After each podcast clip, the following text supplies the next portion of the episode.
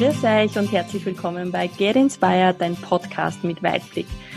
Und heute, auf den heutigen Tag, habe ich mich schon echt riesig gefreut. Ich habe all meinen Mut zusammengenommen und habe mich bei jemandem gewendet, den ich schon länger im Blick habe. Und im Blick haben ist bei meinem Studiogast jetzt eine ganz besondere Geschichte, weil er ist ein ganz besonderer Mensch. Und ich stelle ihn euch jetzt ganz gleich kurz vor und bin sehr gespannt, wo uns unsere Reise und unser Gespräch hinführt. Andreas Holzer ist, ist ein Extremsportler und zwar ein österreichischer. Er war auf den sieben Summits, den sieben höchsten Bergen aller Kontinente.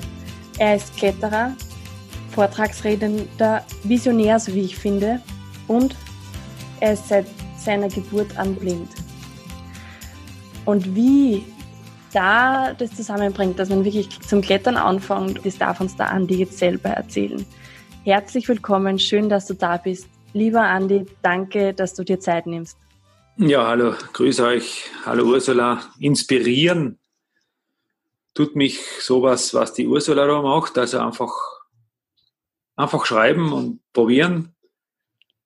Und dann funktioniert es auch. Also das ist für mich, äh, den Mutigen gehört die Welt. Ich kriege so viel äh, halb ja, so halbscharige äh, Anfragen oder ich getraue mich nicht und ich möchte zwar schon, ja, die spüre ich halt nicht. Die sind halt nicht da für mich und nicht existent und dann kann man halt auch nicht kommunizieren. Und äh, deswegen ist das für mich ins inspirierend, wenn Menschen einfach Mund aufmachen und ohne Rücksicht auf Verluste, ohne Rücksicht darauf, dass man vielleicht selber äh, Schaden nehmen könnte, ja, indem man, äh, indem man eine Absage bekommt, ja, trotzdem probieren. Ja, und jetzt sind wir beieinander. Ganz, ganz easy.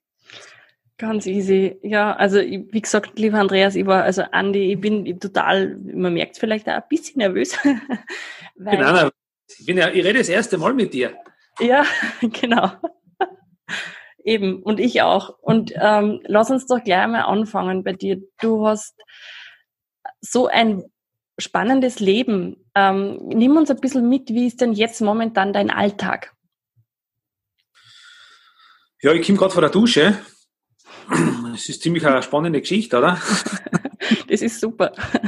Warum ich in die Dusche gegangen bin, möchte ich wahrscheinlich, äh, möchtest du wissen, weil ich vorher geschwitzt habe, weil es mir um 16 Uhr 10 einfach vom Schreibtisch weggezogen hat. Es ist schlechtes Wetter, es ist Regenwetter, es ist Nebel, es ist kalt.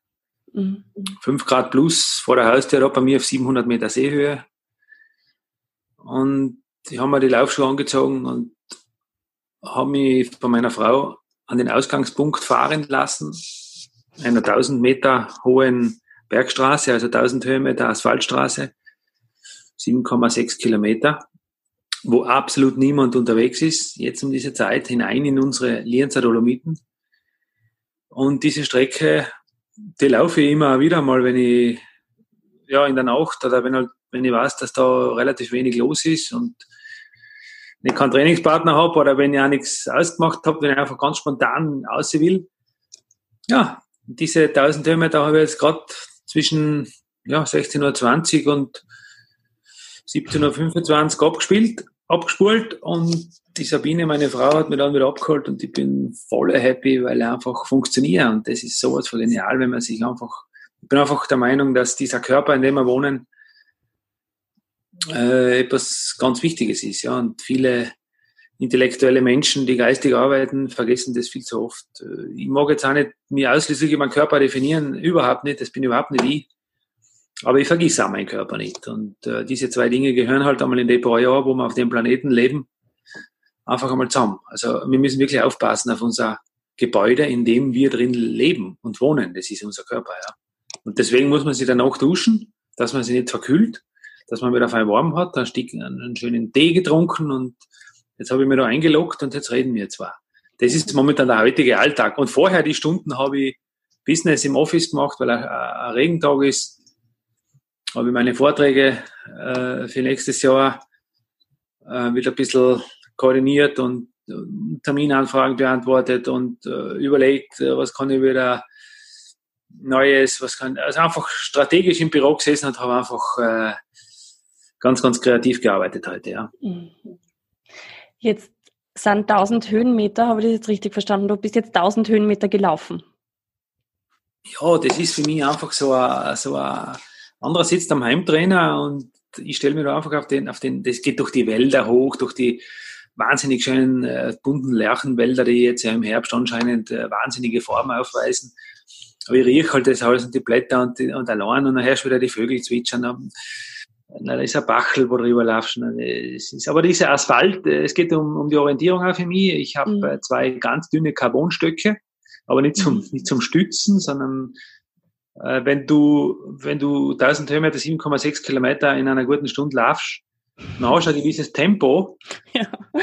das ohne Augenlicht machst, und bist du bei drei oder vier falschen Schritten, bist du am Abgrund, ja, da stürzt mhm. einfach ab, weil es ist eine steile Bergstraße, ja, mit Abgrund. Mhm. Und deswegen ist diese Asphaltkante für mich, äh, deswegen ist die Strecke so genial, weil es da eine Asphalt, eine Kante vom gebügelten Asphalt zu der Wildnis gibt und diese Kante ist meine Orientierung. Ich kann das zum Beispiel nicht auf einer Forststraße, weil da ist der Übergang äh, vom, vom Weg in die Natur äh, einfach zu, zu verschwommen und deswegen mhm. könnte ich, das, könnte ich das dort nicht alleine machen. Ja. Das ist mein Blindenleitsystem, der Asphaltstreifen. Das war es natürlich keiner von den Straßenarbeiter, dass der mir da eine tolle Sache gemacht hat. Jetzt, jetzt, bin ich ja schon einmal fasziniert, dass jemand äh, 1000 Höhenmeter läuft, weil 1000 Höhenmeter sind für mich halt schon, ich gehe gern auf die Berge, aber das ist halt kein, kein ähm, mache ich einmal schnell. Ja, lass mal das mit den 1000 Höhenmeter, mit der Leistungskurve einmal ganz hinten an, das ist halt einfach aus 30 Jahren gewachsen, verstehst du? Mhm. Ich, ich, ich freue mich, ich freue mich, ich denke mir auch immer wieder, hey, es gibt's ja nicht, jetzt bin ich 53 Jahre alt und das, es ist wie vor 25 Jahren, wenn ich auf die Uhr schaue, ich bin jetzt zwar nicht mit der Stoppuhr unterwegs, aber trotzdem orientiere ich mich gern, weil man sich selber auch gern betrügt auch. Mhm. Wenn man einfach immer wieder sagt, heute ist noch besser gegangen und morgen ist noch besser, das stimmt ja alles nicht. Deswegen habe ich schon ein bisschen eine Kontrolle, damit ich auch weiß, äh, wo ich umgehe. Und ich schreibe mir das alles auf. Ich habe seit 30 Jahren äh, Buch geführt von jedem meiner, meiner Meter, was ich mache. Also ich habe ein wahnsinniges Archiv da. Und das ist schon spannend, dass man auch sieht, äh, wie man funktioniert, wenn man auf sich schaut, ja. Und mhm. äh, dieser Zustand ist so genial, dass, dass das jetzt nicht äh, wahnsinnig ermüdend oder dass nicht fertig bist, sondern dass heimkommst und die duschest und da denkst, geil war der Spaziergang jetzt, ja. Ist einfach cool, ja. Sehr, sehr ja. cool. Ja. Sehr, sehr cool und das allein ist schon unglaublich inspirierend. Mm, lieber Andi, jetzt nimm uns ein bisschen mit in deine Kindheit. Du bist in Osttirol aufgewachsen. Wie war das? Ja, ich weiß nicht, ob das anders war bei anderen. Ich habe das ja nur in meinem Kinderzimmer quasi mhm. erlebt. Ähm, für mich war das in der Kindheit überhaupt kein großes Thema, überhaupt kein großes Problem. Ähm, ich sage das auch bei meinen Vorträgen immer wieder. Ähm, der Vorteil des Kindes ist, dass das Kind noch gar nicht weiß, was ein Vorteil und was ein Nachteil ist. Ein Kind weiß nicht, wozu die Menschen so viel Energie verschwenden mit äh, Missgunst oder, oder Neid und um all diese Dinge zu generieren, das kostet ja Haufen Kraft. Mhm. Das habe ich alles nicht gewusst damals, dass, das, dass es das überhaupt braucht oder dass es überhaupt gibt. Und so bin ich halt aufgewachsen als kleiner Bub mit zwei Jahren, mit drei Jahren, wo ich irgendwann schon bemerkt habe, dass da irgendwas ist oder anders ist. Aber ich habe mich nie benachteiligt gefühlt, weil ich einfach gemerkt habe, wie tollpatschig wir alle miteinander sind. Also ich habe genau gewusst, es gibt bei uns keinen Besseren und keinen Schlechteren in der Gruppe, ähm, der bevorteilt oder benachteilt wäre, oder ich sogar als Blinder äh, überhaupt einen Nachteil, das habe ich nicht gespürt. Ich habe einfach gemerkt, wir seien nicht besser und nicht schlechter, sondern wir seien verschieden. Ich habe einfach gewusst, in gewissen Disziplinen habe ich überhaupt keine Chance beim Völkerballspielen zum Beispiel. Mhm. Da haben sie mich immer als letztes in die, in die Gruppe gewählt. Die Kinder Aber du hast ja, mitgespielt. Ja, das, das war für mich ja ein grausiges Gefühl, wenn es Völkerball angesagt war. Oder was waren da noch so für Spiele? Wer fürchtet sich vom schwarzen Mann? Mensch, das war immer eine Challenge, weil du musst erst einmal gerade um wieder laufen. Ja? Mhm. Und, und, und, und dem ausweichen oder Verstecken spielen. Das waren alles so Aktionen, habe die Ehre. Aber ich habe halt mitgetan und habe mir immer gedacht, ja, und für die anderen ist das auch so anstrengend. Mhm. Und habe auch gemerkt, dass ich da verdammt tollpatschig und batschert bin, äh, dass da eigentlich gar nichts geht. Aber dann habe ich auch gewusst, wenn wir dann wieder auf die Bäume steigen und wenn wir dann wieder auf den Hausdächern Kunststücke machen, Und wenn man dann wieder Heuhüpfen und wenn man dann wieder irgendeine Aktionen macht, wo man einfach taktil, also wo man heute würde ich sagen klettern, ja, ich habe mhm. damals nicht geklettert, aber wo man einfach mit den Händen und mit den Füßen direkt äh, am Element ist, äh, da hat sich das immer wieder umgekehrt. Also ich habe immer wieder die Gleichberechtigung gespürt, weil wir so verschiedene Aktionen betrieben haben, ja. Und da habe ich einfach gewusst, einmal bin ich vorne und einmal bin ich hinten. Und das ist aber bei den anderen genau das Gleiche gewesen. Beim, beim Johannes oder beim Matthias oder beim Franz oder beim Karl, alle meine gleichaltrigen Freunde, die mit mir aufgewachsen sind. Es war halt niemand, der immer vorne war, das war auch niemand, der immer hinten war. Und so bin ich aufgewachsen. Gott sei Dank, ganz, ganz natürlich.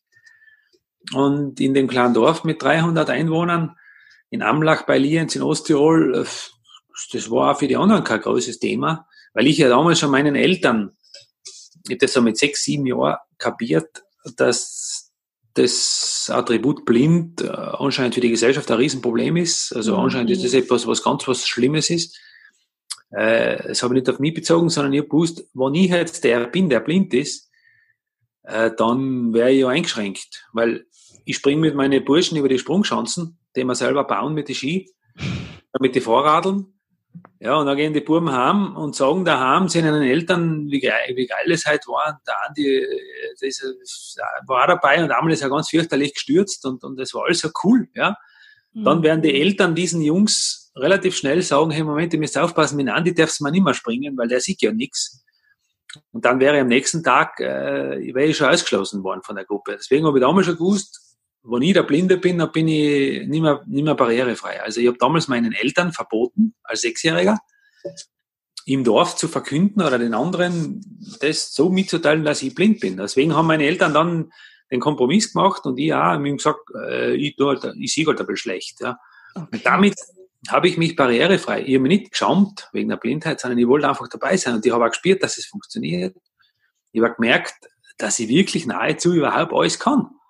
Und nur wegen dieser ähm, Konvention in der Gesellschaft, dass ein Blinder das eben nicht können kann, wollte ich mich nicht ausgrenzen und einschränken lassen. Das habe ich mit sechs Jahren schon kapiert. Wenn du die, Barriere, wenn du die Barrierefreiheit haben willst, dann musst du dich selber barrierefrei machen. Das sage ich heute als Erwachsener in allen Institutionen in Deutschland und in Österreich, überall, wo, wo es um Barrierefreiheit geht, dann sage ich, ihr müsst einfach mal anders anfangen. Die Barrierefreiheit ist das Thema derjenigen, die anscheinend eingeschränkt sind und nicht warten, bis die nicht eingeschränkten eine Barrierefreiheit für Eingeschränkte machen. Das funktioniert mhm. ja gar nicht. So habe ich mich damals barrierefrei gemacht. Ja. Das heißt, du hast deine Grenzen oder die scheinbaren Grenzen, die dir im Außen ja eigentlich aufgelegt worden sind, einfach durchbrochen. Nicht einmal durchbrochen. Für mich waren sie einfach nicht da. Ich habe mir immer gedacht, die reden über einen anderen wenn sie über das, ich habe wohl gewusst, dass sie über mich reden, ja, ich habe schon gewusst, dass es um mich geht, aber ich habe nicht gespürt, dass ich, ich habe immer, immer gedacht, ja, ich weiß nicht, ich weiß nicht, das geht ja alles, ich weiß nicht, von was sie reden. Ja, es war total spannend, ja. Natürlich hat es dann wieder einmal einen fürchterlichen Chepra getan, äh, mit dem Fahrrad, kann ich mich erinnern, einmal an einen Frontalzusammenstoß mit einem wildfremden Rennradlfahrer gehabt, weil wir uns da auf der Straße gespielt. Es ist ja nicht ein Radlfahren gewesen. Wir haben ja dann auch Kunststücke gemacht. Also wir sind ja dann, ich weiß nicht, ob, das, ob du das kennst, äh, wie wir Jungs halt, was weiß ich, war ja da zwölf Jahre alt, haben wir auf der, auf der Landesstraße hintereinander gefahren und wir haben immer versucht, mit dem Vorderreifen das Hinterradl von meinem Freund äh, zu touchieren, dass das so also straft und dass der halt solche Spiele haben wir betrieben, ja, während dem Fahren. Und dann hat der halt irgendwann einmal weggezogen und ich mit meinem, mit meinem Vorderreifen wollen mit vollem Druck da reingefahren und dann war da nichts. Und dann hat es mir auf die andere Straßenseite umgewaschen, aber wie? Und dann mhm. kommt da ein Rennradlfahrer entgegen, und dem bin ich noch frontal rein. hat es dem sogar sein Fahrradl den Rahmen auseinander, also den hat es den Rahmen zerstört, der ist gebrochen, komplett. Und ich, und ich war damals schon heilfroh, dass der nicht schwer verletzt war. Also so eine mhm. Dinge haben wir da betrieben, ja. Jetzt weiß ich von dem Film, den du gemacht hast, ähm, dass, wie das funktioniert mit dem Fahrradfahren, weil als Nichtsehender ist es ja nicht so einfach. Kannst du das für unsere Zuhörer nur mal erklären, wie du das gemacht hast? Ein Kinofilm unter Blinden, äh, wo man das ein bisschen, die Spitze von dem Fahrrad, Fahrrad ein bisschen hergezeigt hat, äh, wo man so mit, mit Spielkarten oder mit Kartonteilen, mit Wäschekluppen in die Speichen, das haben ja auch nicht sehende, äh, das haben ja auch sehende Kinder damals in den 70er Jahren häufig bei uns in den Dörfern, ich weiß nicht, wie das bei euch war, in die Speichen hinein äh, stehen lassen, dann knattert das wie ein Motor. Und das habe ich immer halt auch zunutze gemacht, aber das haben wir nicht immer betrieben. Das war halt ein, mhm. ein, zwei Jahre mal in und dann war das eh wieder überhaupt nicht in. Die Hauptorientierung war jetzt nicht das, weil äh, so sind wir auch nicht äh, immer gefahren. Das waren einfach ein paar Jahre oder ein, zwei Jahre, wo man halt diesen Trick, und da gibt es dann andere Tricks, der Haupttrick äh, war einfach äh, das Abrollgeräusch der Gummiräder am Asphalt zu hören. Unter uns waren ja damals auch noch relativ viel unasphaltierte Straßen und da ist es noch viel, viel einfacher. Am Schotterweg mhm. äh, herrscht es ja ganz, ganz genau. Ich habe mich einfach immer nach diesen Dingen orientiert und damals haben die Fahrradl auch noch gequietscht und gechappert und das war ja alles nicht so wie heute. Also äh, ich habe einfach immer jemand vor mir gebraucht, und ich habe teilweise Straßenstücke als Führender fahren können. Das habe ich damals so gemacht, wie ich es heute beim Laufen mache, dass ich einfach die Asphaltkante, die oft ein bisschen bombiert ist, ein bisschen leicht äh, ein paar Grad aufwärts geht, bevor die Kanten kommt. Das habe ich auch schon gut, die, die Vorrillen spürt man. Und das war ja in unserem Dorf kein Verkehr. Also ich kann mich noch gut erinnern, wenn einmal zwei Autos hintereinander durchs Dorf gefahren sind. Das war eine Sensation damals. Also da ist überhaupt nichts gewesen. Mhm. Und wenn ein Auto gehört worden ist von mir, dann habe ich natürlich schon weit vorher, bevor der mich überhaupt gesehen hat, versucht langsam den rechten Straßenrand äh, anzupeilen und da ist ja nachher noch ein Streifen mit 20 Zentimeter Rasen und dann kommen eh schon die Holzzäune von den Gärten man hat sich halt so durchgeschwindelt und hat halt immer wieder mal eine Karambolage produziert. Also heute stellt mir die Grausbirnen auf, wenn ich, wenn mhm. ich mir das mhm. vorstelle. Aber äh, man darf es nicht vergessen, es war eine andere Zeit. Es war absolute Stille im Dorf. Es hat keinen Lärm gegeben. Es war ganz anders. Ich bin so froh, heute könnte ich nicht mehr aufwachsen in der, in, in der Art und Weise. Mhm. Und wie bist du zum Klettern gekommen? Wie, wie, was hat dich da fasziniert dran? Das Klettern und dieses äh, Extrembergsteigen mag ich gar nicht zuordnen zu mir. Ich fühle mich nicht als Extrembergsteiger, ich fühle mich eher als Ausnahmebergsteiger, weil extrem ist ja halt nahezu alles. Ja, extrem ist auch das, was die Leute äh, nicht machen, ist für mich extrem schade. Ja, wenn sie alle Möglichkeiten haben und nichts machen daraus, ist auch extrem. Also das extreme Wort taugt man nicht. Ich bin ein Ausnahmebergsteiger, weil es von dieser Art nur zwei weltweit gibt. Ja, einen Amerikaner, den Eric Weinmeier und mich. Und da kann man wirklich von einer Ausnahme sprechen. Äh, das bin ich schon, aber nicht extrem, ja. Ich mhm. bin einfach einer, der das macht, äh, was er kann oder was ihm halt gut liegt. Und das Klettern, wo ich, wofür ich heute beklatscht werde, das ist ja einfach sowas von logisch und einfach im Verhältnis zu den Dingen, die ich jetzt vorher erzählt habe. Auf der Sprungschanzen, auf dem Vorradl, mhm. auf dem Hausdach oben, beim, Hausde beim Decken des Daches geholfen, zwischen den offenen Sporen mit, mit fünf Jahren umeinander geklettert. Meine Eltern haben mir es einfach zugetraut. Das waren ganz andere Dimensionen. Mhm. Heute ist ja alles kontrolliert. Ja, das Klettern ist ja gemacht für blinde Menschen. Nur wissen es die blinden Menschen nicht, geschweige denn deren Betreuer. Ja. Äh, blind äh, bedeutet äh, ja nicht, dass du nichts siehst, dass du nichts mitkriegst von der Welt, sondern blind bedeutet, dass du keinen Echtzeiteffekt, also übers Augenlicht äh, keine, keine Information kriegst, was unmittelbar jetzt gerade da ist. Ja. Und wenn du da auch helfen kannst mit anderen Sinnen, also mit Taktilen zum Beispiel, dass ich mit die Hand den Felsen berühre, wo ich später mit dem, mit dem Fuß hinsteige, äh, dann habe ich ja schon lange Informationen. Also müsst ihr mal probieren, eine Leiter hochzusteigen mit verbundenen Augen das ist ja eine einfache Übung, oder? Du hast ja die Sprossen schon in beide Hände, wo später mit dem Fuß hinsteigst. Also, und die Geschwindigkeit reduziert sich ja beim Klettern auch enorm. Also das Klettern ist für mich absolut gemacht für blinde Menschen, weil, weil da, da gibt es nicht viel zum Sehen. Also sicher hat man einen Vorteil wahrscheinlich, wenn man ein paar Griffkombinationen voraussieht, aber viel schwieriger ist Skispringen oder Fahrradfahren für einen Blinden. Das kann ich mal sagen. Ja. Mhm. Jetzt ist es aber trotzdem so, nur weil, weil Klettern für, für Blinde oder weil du sagst, es ist einfach für dich, heißt ja trotzdem nicht, dass man es machen muss oder dass man da hinkommt, dass man das macht. Und der schwierige Weg beim Klettern war bei mir der Weg bis zum Klettern. Ja. Mhm. Da habe ich wirklich 21, 22 Jahre meines Lebens dran gearbeitet.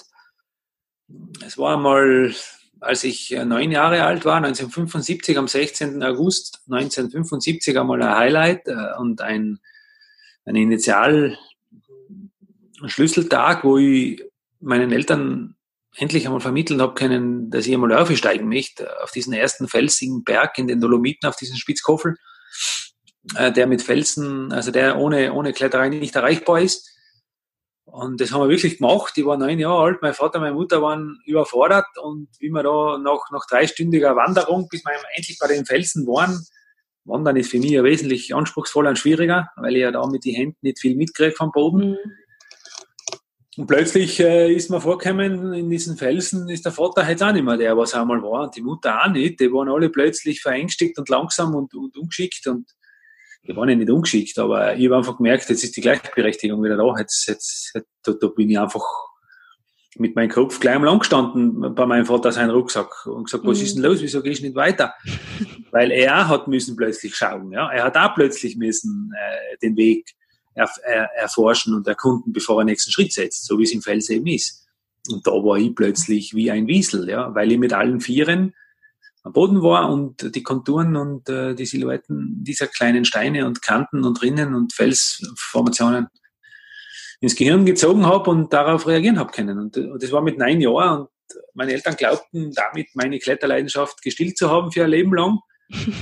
Und für mich war das genau das Gegenteil. Für mich war es die Initialzündung, dass ich gespürt habe, hey, das ist ja eigentlich genau das Einfachste der Welt. Das ist ja genau das, was ich eigentlich am leichtesten kann. Ja?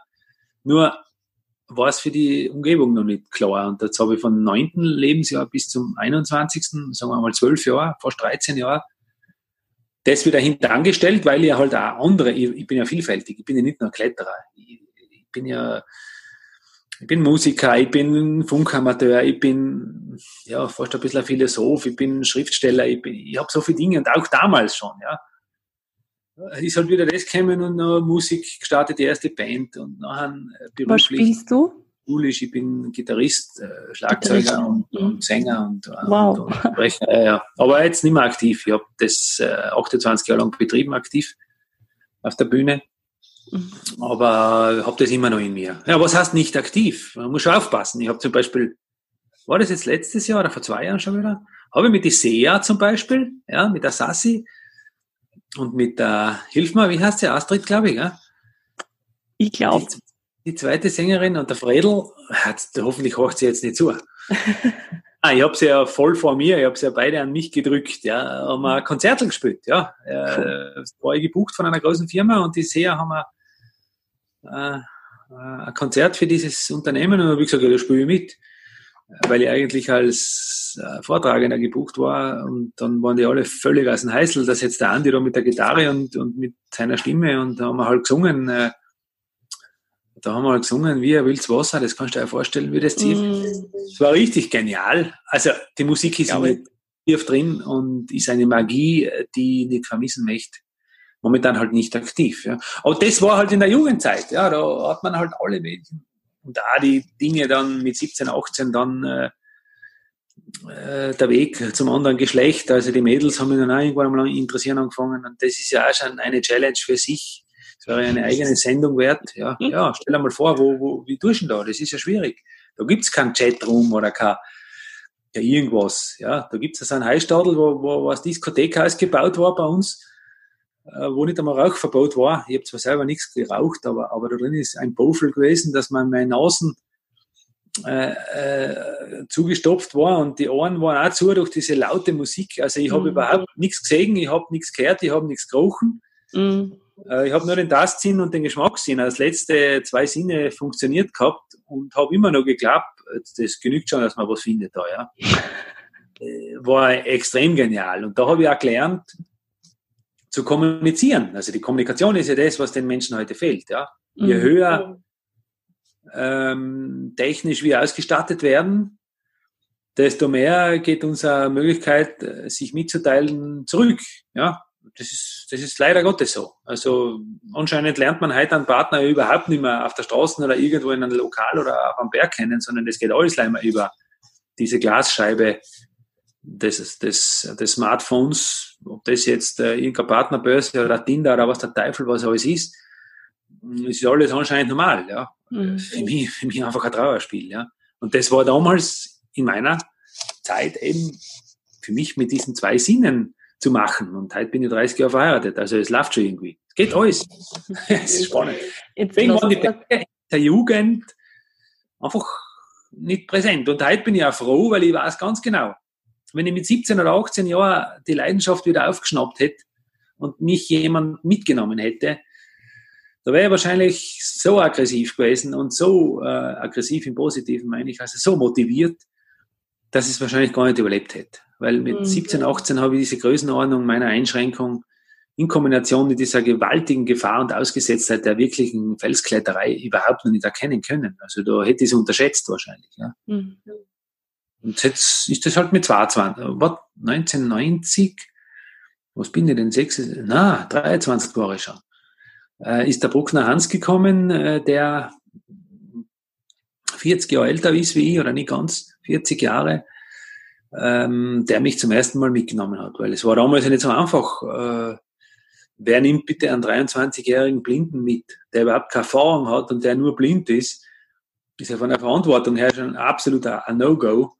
Mhm. Äh, haben wir dann damals dann schon einige versprochen, drei, vier, fünf Leute haben wir es damals versprochen und sind halt nie gekommen, haben mich stehen lassen auf der Straße. Und der Hans Bruckner ist der Erste gewesen, heute ist er weit über 80, der dann wirklich gekommen ist. Ja? Und das war der absolute Start, ja, in 1990. Und da haben wir relativ schnell ähm, nicht nur eine Tour gemacht, sondern mit dem Hans habe ich dann zehn Jahre in den Bergen verbracht und das war eigentlich die wichtig, wichtigste Zeit, wo ich das Handwerk des Kletterns und nicht nur des Kletterns, sondern auch des Führens.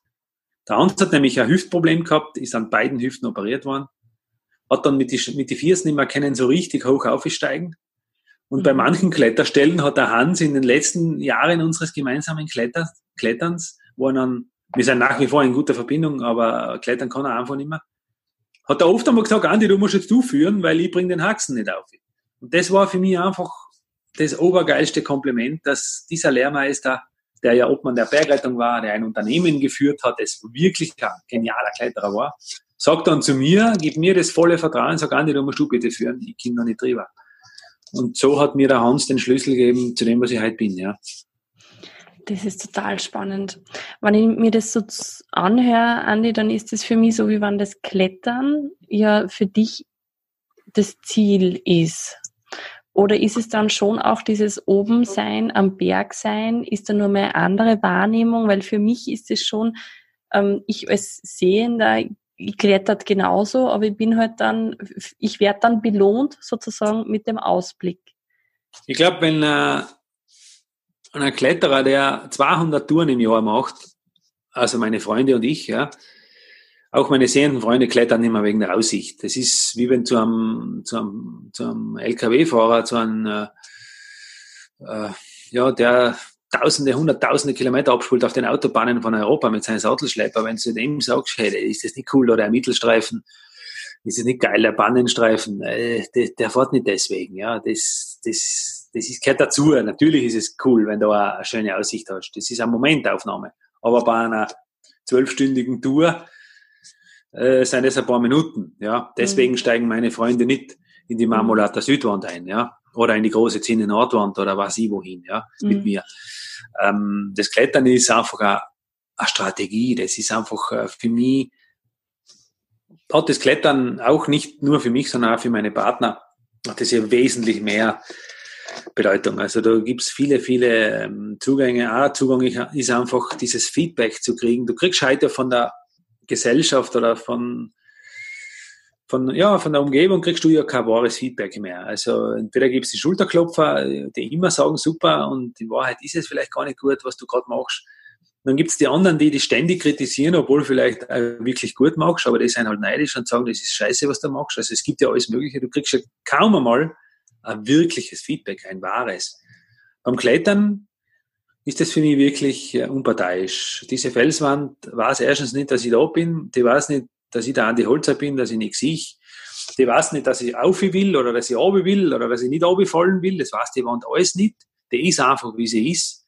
Und ich muss mich an diese Wand richten, ja, an diese Griffe, an diese Kombinationen. Ich muss aussuchen, mit welchem Partner, mit welchem Seil, mit welchen Schuhen, an welchem Tag, ja, um welche Uhrzeit. Wetter und so weiter. Wenn ich alles richtig überlegt habe, vom Schuh bis zum Partner, über die Wetterlage, über die Exposition, über die Route, dann werde ich zum Schluss oben nach acht oder fünf oder sieben Stunden den letzten Schritt hinaus machen auf das Gipfelplateau. Und das ist dermaßen eine Befriedigung, dass du einfach Druck kriegst von der Natur. Hey Andi, jetzt hast du es richtig überlegt, jetzt hast du es wirklich richtig eingeschätzt, du hast wirklich deinen Gedanken jetzt in die Tat umgesetzt. Und das ist für mich ein Feedback zu dem, was ich denke und was ich mache. Also ein besseres Feedback kannst du nicht kriegen, weil wenn du einen einzigen Fehler in der Kette machst, kommst du entweder nicht hoch oder du steigst gar nicht ein oder du landest am Friedhof oder es ist irgendwas. Und wenn du mhm. wirklich alles aneinander, aneinander, aneinander richtig gereiht hast und alles richtig überlegt und richtig in Empathie gegangen bist, dann kommst du mit deinem Partner oben am Gipfel an. Und da haben wir beide Tränen in die Augen und das ist, finde ich mal, ein ganz wichtiger Aspekt. Feedback zu kriegen zu dem, was ich denke, ob das jetzt eine Fantasie, ob das ein Blödsinn ist oder ob es der Realität entspricht, weil die Realität ist halt einmal der Berg, der ist einfach da. Viel, viel länger, wie ich schon da bin und der wird dann noch viel länger da sein, wenn ich schon lange wieder weg bin. Das Zweite beim Klettern, was mich so wahnsinnig fasziniert, das, was du jetzt vorher ein bisschen mit Segen gesagt hast, äh, mit dem Blick, äh, ihr bis bestreben schon als kleiner Burg gehabt, die Berge möglichst von allen Seiten zu besteigen. Ja. Zuerst steige ich auf den Berg einmal irgendwo auf. Ist eh klar, mhm. irgendwann fängt man an. Vielleicht sogar am Normalweg, ja. Dann steigt man einmal die Westkante, ja. Irgendwann denke ich mir, hey, gibt's da nicht im Süden auch noch einen Anstieg? Ja, dann machen wir mal die Südwand, ja. Und dann gibt's eine Südwestrampe, ja. Dann gibt es irgendwo eine Nordwand und dann gibt es eine Nordwestkante und dann gibt es vielleicht noch einen Ostanstieg, den man vielleicht als Wandersteig, also wenn du den Berg von allen Seiten besteigst als Blinder, dann baut sich ein 3D-Bild auf und ich weiß plötzlich, wie der Berg ausschaut, weil ich ja selber alles abgescannt habe. Also die Motivation, Berge zu besteigen, ist für mich nicht nur der Sport und das Klettern und das äh, ja, Kletterer zu sein und dann mit dem Kletterhelm am Rucksack abzusteigen, dass die Wanderer ja alle sehen, dass ich ein Kletterer bin, machen wir ja spät. Ja. Sondern das, die Motivation ist vielmehr, äh, auch die Berge sehen zu können. Und den muss ich, ich muss halt alles mit meinen eigenen Händen angreifen, damit ich es begreifen kann, im wahrsten Sinne des Wortes. Und wenn du das bei allen Bergen machst, die hier in den Lienzer Dolomiten stehen, in meiner ganzen Umgebung, in meinem ganzen Horizont rund um mein Haus, ja, das sind wahnsinnig viele Berge. Da ist die Schober-Gruppe im Norden, da ist die Kreuzig-Gruppe im Osten, da ist die Tefrika-Gruppe im Westen, sind die Lienzer mitten im Süden, Großglockner ist 35 Kilometer weg, äh, mhm. fast 4000 Meter. Also wir haben da unzählig viele Berge, ja, weit über 250 3000er, ja. Und wenn du da, ich bin jetzt nicht auf alle da oben gewesen, weil es, da, da genügt ein Leben nicht, aber wenn du zumindest in deinem Horizontbereich von einem, von einer Gartentür überall, überall oben warst und das von verschiedensten Seiten, da kannst du wirklich im Kopf 3D oder auch mit einer Knetmasse zu Hause, ja, kann ich die Silhouetten alle nachbauen. Und damit weiß ich ganz genau gleich wie ein Sehender, wie das so ausschaut. Das ist mir ganz wichtig.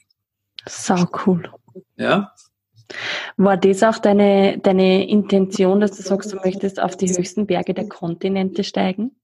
Das mit den Kontinenten ist also eine Geschichte, wo ich überhaupt nicht so meine, die Kontinente auf alle Fälle extremst cool, aber das, das mit den Seven Summits, das, das hat mir nie gefallen, weil das eine andere Idee ist. Das ist die Idee vom Dick Bass. Ich weiß nicht, ob das die Zuhörer wissen. Dick Bass war ein Bergsteiger aus USA in 1986, glaube ich.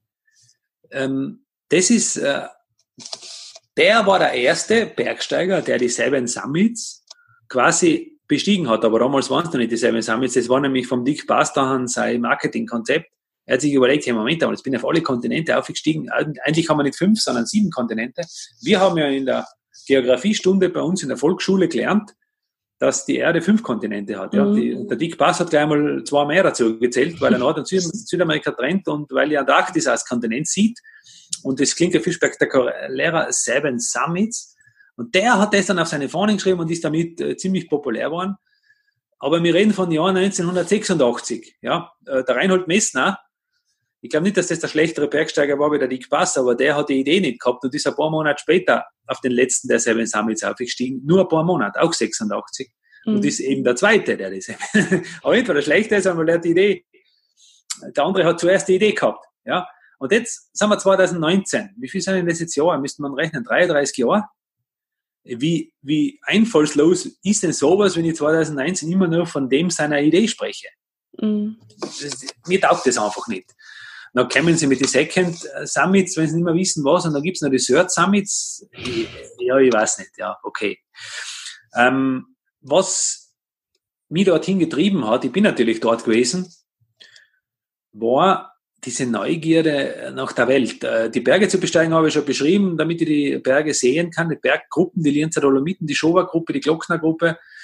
Und dann immer weiter hinaus, ja, und irgendwann wollte ich die Welt sehen. Ja, irgendwann wollte ich einfach wissen, wie stehen die Kontinente zueinander, wie sind die Verhältnisse der Dimensionen, äh, die Entfernungen?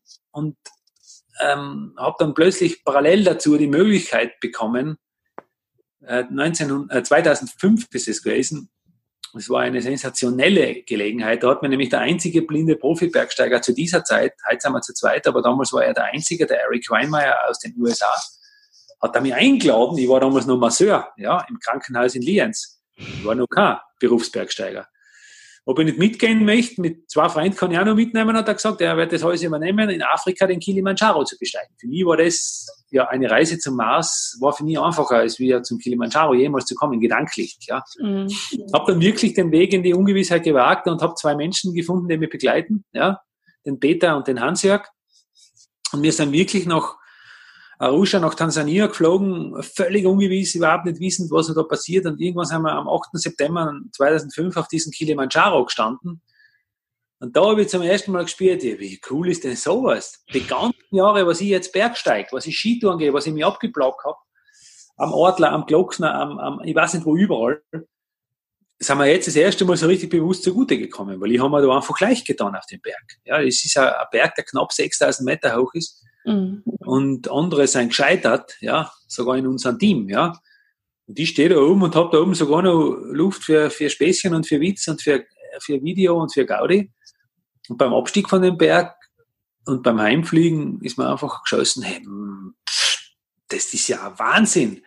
Die Welt ist ja unglaublich. Da haben wir natürlich Schulen besucht in Tansania, da haben wir natürlich blinde Menschen und sehende Menschen und, und, und, einfach den, den, das Land und Afrika und die Maasai und die, äh, ja, und diese ganze ähm, Tierwelt unglaublich. Ja, beim Heimfliegen habe ich schon gewusst, hey, ich, ich, ich bin jetzt sehnsüchtig nach sowas und schon ein halbes Jahr später, im Frühjahr 2006, habe ich dann die nächste Reise angetreten, aber nicht mehr über den Eric Weinmeier, sondern die erste Reise, die ich selber organisiert, selber finanziert für alle. Ich muss natürlich auch, so wie es der Eric damals gemacht hat, für alle anderen auch schauen. Ich kann ja nicht mhm. zu meinen Sehenden sagen, ihr müsst jetzt alle das Geld zusammenkratzen, dann könnt ihr mit mir irgendwo hinfahren.